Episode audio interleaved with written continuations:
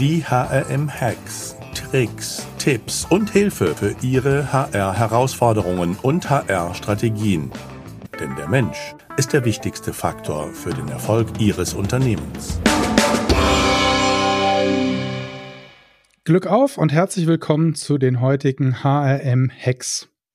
Präsentiert von Complete, eurem HR-Software-Partner für Recruiting und Workforce Management. Unter hm.de slash Unternehmen slash Complete könnt ihr mehr über Complete erfahren. Herzlichen Dank für eure Unterstützung.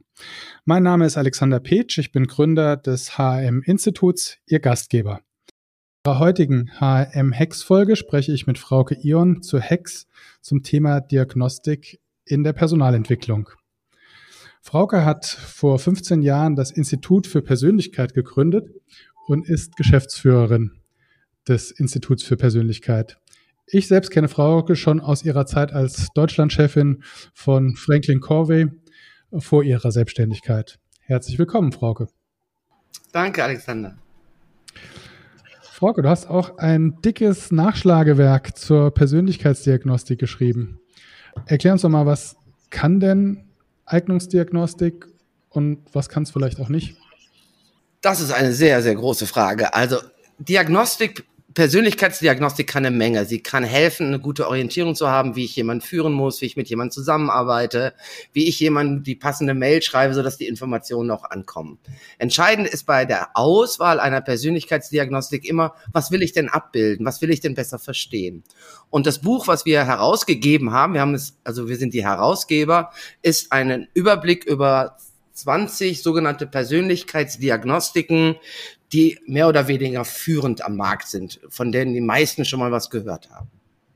Mhm. Und wir haben uns jetzt im Vorfeld ein bisschen unterhalten und ähm, du plädierst dafür, äh, Eignungsdiagnostik für das Thema Teamentwicklung mit aufs Tablett zu heben. Ja, und auch hier wieder eine Frage, welches Tool nutze ich, um ein Team besser mit sich arbeiten zu lassen, mit mehr Verständnis, mit mehr äh, Sensibilität für die Andersartigkeit. Und da würde zum Beispiel eine Verhaltenspräferenzanalyse sehr, sehr gut helfen. Weil das ist, wie ich es immer sage, ein guter Einstieg, um mit Diagnostik überhaupt mal in Berührung zu kommen. Sie zeigt aber noch nicht das Innere oder kehrt nicht das Innere nach außen, sondern mein Verhalten, was ich präferenziere, also an den Tag lege, ist ja eh für andere sichtbar und beobachtbar. Aber das Team bekommt somit eine, eine gute Terminologie. Und das Ganze wird zum Beispiel mit Farben unterlegt. Das kann man sich dann auch sehr, sehr gut merken. Und das Team arbeitet anschließend wirklich anders miteinander. Besser, mit mehr Verständnis, äh, mit mehr Sensibilisierung für wie wirke ich, wie komme ich rüber und wie, wem rede ich und was sollte ich vielleicht ein bisschen anders machen, damit ich beim anderen gut ankomme. Mhm. Ist ja schon ein Teil eigentlich einer Teamentwicklungsmaßnahme. Genau. Also wir benutzen das sehr, sehr stark in der Teamentwicklung. Egal, ob ein Team sich schon länger kennt und irgendwie herrscht gerade ein bisschen Unruhe oder ein Team wurde neu zusammengewürfelt oder ein Team hat neue Führungskraft bekommen. Also die, der Ausgang ist ganz unterschiedlich und trotzdem nutzen wir dafür immer dasselbe Tool oder meistens dasselbe Tool, weil es sich einfach bewährt hat und eben eine hohe, leichte Verständlichkeit hat. Mhm. Ist es total entscheidend, welches Tool ich einsetze oder, oder auf was würdest du da Wert legen? Also es gibt für verschiedene Facetten der Persönlichkeit Analysen oder sogenannte Erhebungsverfahren. Nicht alle sind gleich gut oder nicht alle haben die gleiche wissenschaftliche Fundierung. Wir im Institut benutzen immer welche, ich nenne das immer die pure sind, also die rein sind, die wirklich nur eine Facette analysieren und abbilden und nicht gleich noch Denkstil und äh, Glaubenssätze oder vielleicht noch Motivation, sondern wirklich entweder nur Verhalten oder nur Werte oder nur intrinsische Motivation. Und dann ist es wieder die Frage, mit was, was will ich wissen über das Team? Oder wenn ich zum Beispiel eine Führungskräfteentwicklung machen möchte, dann könnte ich zum Beispiel auch das Reese Motivation Profile benutzen, was die intrinsische Motivation abbildet. Und das hilft der Führungskraft zu sehen, wo kriege ich Energie her und wo lasse ich Energie, je nachdem, wie meine Lebensmotive ausgeprägt sind. Mhm. Lebensmotive, was sind das? Das sind sogenannte intrinsische Motivatoren. Davon gibt es 16 Stück und die haben wir eben stärker oder schwächer ausgeprägt und die haben natürlich einen großen Einfluss wiederum auf meine Glaubenssätze, aber auch auf mein Verhalten oder auf mein Wertekostüm. Wir nennen das immer den Kern ne, der Persönlichkeit, weil es geht sehr tief. Die Analyse geht schon sehr tief. Also habe ich ein hohes Machtstreben, habe ich ein niedriges Statusstreben, habe ich ein hohes Beziehungsstreben. Das alles wird dort analysiert und abgebildet. Mhm. Und wenn ich jetzt mich frage oder mir überlege, äh, in die Richtung äh, Lösungen einzusetzen, macht das Sinn, das äh, selbst zu tun, mich ausbilden zu lassen, es in-house zu machen oder gibt es mehr Argumente, es outzusourcen? Also da, da sprechen zwei ähm, zwei Stimmen aus mir. Also zum einen ist es immer gut, sich ausbilden zu lassen, sich zertifizieren zu lassen für die Anwendung eines solchen Tools, weil ich es natürlich mehr durchdringe, besser verstehe und auch um ein Vielfaches besser erklären kann. Und dann hängt es natürlich so ein bisschen von der Unternehmenskultur ab. Ja, wie sehen die Mitarbeiter das, wenn der Personaler Daten über mich hat, also quasi ein Profil zu einer Facette von mir hat? Möchte ich, dass das in meiner Personalakte hängt, liegt, schlummert? Oder ähm, nehme ich für so ein sensibles Thema lieber jemand externes, der natürlich dann diese Daten auch nicht weitergibt, ne, sondern demjenigen sein Profil aushändigt, aber es natürlich nicht dem Unternehmen zur Verfügung stellt. Also es ist stark abhängig von der Unternehmenskultur, von der Offenheit, ähm, und wahrscheinlich möchte nicht jeder Mitarbeiter, egal auf welcher Ebene, dass alles über ihn auch dem Personaler bekannt ist. Mhm. Also auch ein Stück weit ähm, Datenschutzthematiken, die dann da äh, ja. sozusagen mitschwingen. Ja, absolut. Jetzt äh, leben wir ja seit äh, anderthalb, zwei Jahren, ja, anderthalb Jahren in einer neuen Welt, in einem Mit- und äh, danach hoffentlich Post-Corona-Szenario. Ähm, Hat ja auch starke Veränderungen zum Thema Führung. Ja? Viel dezentraler, was gibt es denn für, für Persönlichkeitsausprägungen, denen, denen das leichter fällt und worauf, wo, wo verschiebt sich denn meine, oder wo könnte sich meine Präferenzen verschieben? Also die Präferenzen werden sich nicht sehr verschieben. Ne? Also meine Persönlichkeit ändere ich ja auch nicht. Viele Menschen glauben, ja, ich bin ja beruflich ganz anders als privat. Und dann würde ich immer gerne antworten, nee, dann wären sie ja schizophren. Natürlich zeige ich andere Verhaltenspräferenzen. Ja, und es ist auch wirklich nur eine Facette der Persönlichkeit. Sie alleine für den Menschen als Maßstab zu nehmen wäre, wäre viel, viel zu klein. Also da müsste man schon mehrere Facetten anschauen, um ein besseres Gefühl zu kriegen. Was aber dabei hilft, gerade jetzt in dieser Lockdown-Pandemie, neue Homeoffice-Zeit, dass natürlich Menschen, die eine hohe Verhaltenspräferenz haben für die Extraversion und die Emotionalität, denen fällt es natürlich viel, viel schwerer, keinen physischen Kontakt zu ihren Kollegen zu haben, nicht in einem Meeting zu sitzen, sondern alles virtuell zu machen. Andere wiederum, die eher introvertiert sind, die sagen sich, prima, ich kann mich viel besser konzentrieren hier zu Hause, ich werde nicht andauernd gestört, es läuft nicht andauernd jemand an mir vorbei, ich kann viel effizienter arbeiten. Aber das Wissen darüber, das ein bisschen zu steuern und auch zu berücksichtigen in meiner Aufgabenverteilung oder eben hybride Lösungen zu finden, da helfen Persönlichkeitsanalysen sehr stark. Mhm. Weil ich ein anderes Fundament kriege, auch mit meinem Mitarbeiter darüber zu reden. Und sehr oft sind die Mitarbeiter sehr offen damit, das auch mit ihrer Führungskraft zu besprechen. Nicht unbedingt mit der Geschäftsführung, nicht unbedingt mit dem Personaler, aber meiner direkten Führungskraft zu sagen, schau mal, hier ist meine Gebrauchsanweisung. Ne, ich brauche Kontakt zu anderen Menschen, um effektiv zu arbeiten, um mich auszutauschen, um Ideen zu generieren. Darüber reden die schon sehr gern. Also ich erlebe das seit 15 Jahren sehr, sehr offen, weil bei der Teamentwicklung bei mir immer die Führungskraft dabei sein muss. Mhm. Also ein bisschen Argumentation oder Entscheidungshilfe für eigentlich auch Entscheidungen, wie sehen meine Homeoffice-Regelungen in Zukunft aus? Und äh, da auch vielleicht nicht one, one size fits all, sondern genau. halt sehr runtergebrochen auf die persönlichen Bedürfnisse. Genau, das war schon vor der Pandemie unsere Überzeugung. Deswegen Institut für Persönlichkeit. Ja, also liebe Führungskraft, gestalte doch das Arbeits, die Arbeitsart motiv- und typgerecht. Ja, und one size fits all ist eben nicht der Fall. Und das merkt man jetzt auch nochmal ganz speziell, wenn man sich die unterschiedlichen Generationen anschaut. Wer mit was wie selbstverständlich umgeht.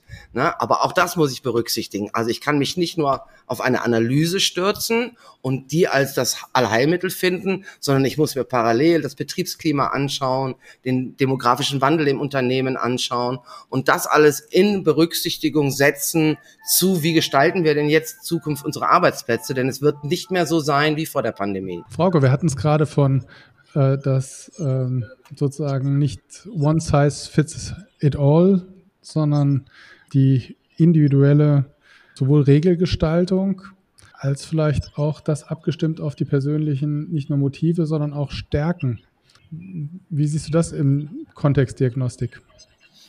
Naja, wenn ich zum Beispiel eine Verhaltenspräferenzanalyse nutze, dann ist es ja so, dass wenn ich eine Präferenz für etwas habe, dass ich das meistens auch besser kann und auch gerne tue. Und in dem Falle kann ich natürlich dann diese Stärken entsprechend nutzen. Also ein Beispiel, jemand, der eher introvertiert rational ist, mit einer hohen Zahlenaffinität, einer hohen analytischen Affinität, der gerne Struktur hat, der gerne organisiert ist, wäre zum Beispiel eine geeignete Person, um das Protokoll, das Format eines Meeting-Protokolls festzulegen. Das heißt nicht, er muss jedes Mal das Protokoll schreiben, aber er könnte das Format festlegen. Oder jemand, der sowieso gerne neue Leute kennenlernt, also eher emotional extravertiert ist, der gerne in Kontakt steht, vielleicht geeigneter, der Ambassador der Abteilung zu sein. Also mit anderen viel in Kontakt zu gehen, ja, oder auch Präsentationen zu machen über die eigene Abteilung, damit andere Abteilungen das besser verstehen. Also ich nutze einfach eine Präferenz wie eine Stärke im, im Kontext für das, für das Team. Und umgekehrt, wo siehst du die Grenzen? Wo, wo glaubst du, ist Eignungsdiagnostik falsch aufgehoben? Ja, wenn ich sie als Allheilmittel für eine Einstellung nutze, weil zu einer Einstellung eines neuen Mitarbeiters gehören halt sehr, sehr stark Fertigkeiten, Fähigkeiten, Erfahrungen. Der ganze Lauf, Berufslaufweg, der muss ja mit berücksichtigt werden und für mich auch stärker berücksichtigt werden. Habe ich dann mich entschieden in der Endauswahl, dass vielleicht noch vier Kandidaten, die sind irgendwie alle gleich von den Erfahrungen her, dann kann ich eine nutzen, um nochmal gucken, ja, brauche ich einfach jemanden, der ja, ein bisschen anders tickt als der Rest des Teams, um eine, eine Vielfalt zu gewährleisten. dann kann ich es nutzen. Ähm, eine Grenze hat natürlich auch so eine Verhaltenspräferenzanalyse, weil ich natürlich vielleicht mich bevorzugt anders verhalte, aber es gelernt habe, zum Beispiel immer pünktlich zu sein oder es gelernt habe, mit Zahlen, Daten, Fakten gut zu jonglieren, gut zu arbeiten. Aber es ist nicht unbedingt etwas, was ich bevorzuge, aber ich habe es halt gelernt. Also es ist eine Kompetenz geworden. Wir erklären das immer in unseren Workshops. Bei uns gibt es in der Regel auch keine Analyse ohne ein sogenanntes Auswertungsgespräch. Also das ist ein One-to-One. -One zwischen demjenigen, der sein Profil erstellt hat und einem Experten von uns, der dafür ausgebildet ist. Also wir sagen nicht, hier hast du dein Profil, viel Spaß damit. Ne? Das mhm. gibt es bei uns nicht. Damit einfach es auch richtig verstanden wird und auch Ideen hat, was mache ich jetzt damit, äh, wie kann ich das nutzen. Das ist ganz, ganz essentiell. Mhm. Ja, dein Fazit ist, dass die Eignungsdiagnostik für die Einstellung zu eindimensional ist. Ja, was wären denn deine Tipps und Tricks im Umgang mit Eignungsdiagnostik für jemanden, der in der Personalentwicklung oder im Personalbereich unterwegs ist? Ich bin ein großer Fan davon, mal einen Piloten zu starten. Also auch mal zu schauen, wie nehmen denn unsere Mitarbeiter oder unsere Führungskräfte das auf. Also ruhig einen, einen Kreis auszuwählen, die vielleicht auch ein bisschen skeptisch und kritisch sind und es dann wirklich mal auszuprobieren, was ist der Mehrwert für uns, für unser Team, für unser Unternehmen, für unsere Abteilung und einfach mal mit dem Piloten starten, bevor man sagt, nee, das ist grundsätzlich nichts für uns. Denn ich glaube, dass oft Führungskräfte und Mitarbeiter ein gutes Gefühl dafür haben, ja, das hilft uns, das bringt uns weiter, ich habe mehr Verständnis für den anderen, ich erkenne Andersartigkeit als eine Bereicherung und nicht als, als etwas, was mir stört. Ich höre vielleicht auf, mir den anderen immer anders zu wünschen, ja, weil das, der wird ja nicht anders, nur weil ich es mir wünsche aber wie kann ich vielleicht anders mit ihm interagieren? Und deswegen meine Empfehlung, immer mal einen Piloten zu machen, sich selber als Personaler reinzusetzen, also ein, ein Teil der Teilnehmerschaft zu sein, einen guten externen Trainer einzuholen, der sich vorher auch ein bisschen mit dem Unternehmen beschäftigt, ja, damit man das dann auch ein bisschen in der Sprache passgenau macht. Mhm. Du hast mal beschrieben, dass eine Persönlichkeit wie ein großes Puzzle ist mit tausenden von Teilen und dass jede äh, sozusagen jede Analyse immer nur ein, ein nur 50 oder 100 Teile sind, die dann äh, sozusagen ein Teil des Gesamtbilds darstellen. Und das kommt ja ein bisschen auch mit deinem äh, Tipp, äh, mal an einer Ecke anfangen, ich sage jetzt genau. mal, zu puzzeln und zu sehen, ist das was für mich, ist das was für meine Organisation, ähm, hilft uns das? Ähm, ja, ja, ja, mein Vergleich ist, es ist so eine Analogie. Ne? Die menschliche Persönlichkeit ist wie so ein 500er-Puzzle. Ich benutze jetzt eine Diagnostik und kriege 50 zusammenhängende Teile und habe so eine Idee, ja, das könnte der Himmel werden. Dann benutze ich eine andere Diagnose, die eine andere Facette der Persönlichkeit analysiert und abbildet und habe wieder 50 zusammenhängende Puzzleteile und ah, das könnte der Baum werden, so ungefähr. Aber es bleiben letztendlich 200 Puzzleteile, die nicht analysierend abbildbar sind und das ist auch gut so. kann dir aber auch noch eine zweite Analogie anbieten. Und zwar nehmen wir eine Zwiebel und wir schneiden sie auf und dann siehst du, dass die Zwiebel verschiedene Ringe hat. Und so mhm. ähnlich vergleichen wir auch immer die menschliche Persönlichkeit. Ne? Es gibt ganz, ganz viele Facetten. Einige davon ja, kann man analysieren und abbilden, einige nicht. Und der Kern ist für uns das Reese Motivation Profile, also die intrinsische Motivation. Mehr darüber findet man aber wirklich im Handbuch der Persönlichkeitsanalysen, was nicht nur die Analysen erklärt, sondern auch wofür man sie sehr gut anwenden kann. Also was ist der Benefit für mich als Unternehmen? Ja, also ich weiß, dass das viele Personaler ähm, interessiert, weil ähm, auch im Personalmanager äh, unserer Fachzeitschrift äh, für Personalmanagement in Österreich haben wir uns in einer kontinuierlichen Folge verschiedene Persönlichkeits- und äh, Testverfahren angeschaut und das waren immer die Nachbestellungen, die auch jahrelang äh, oder Jahre später immer noch ein hohes Interesse erzeugt haben. Ja, Frauke, herzlichen Dank hm, für deine äh, Insights zum Thema Eignungsdiagnostik.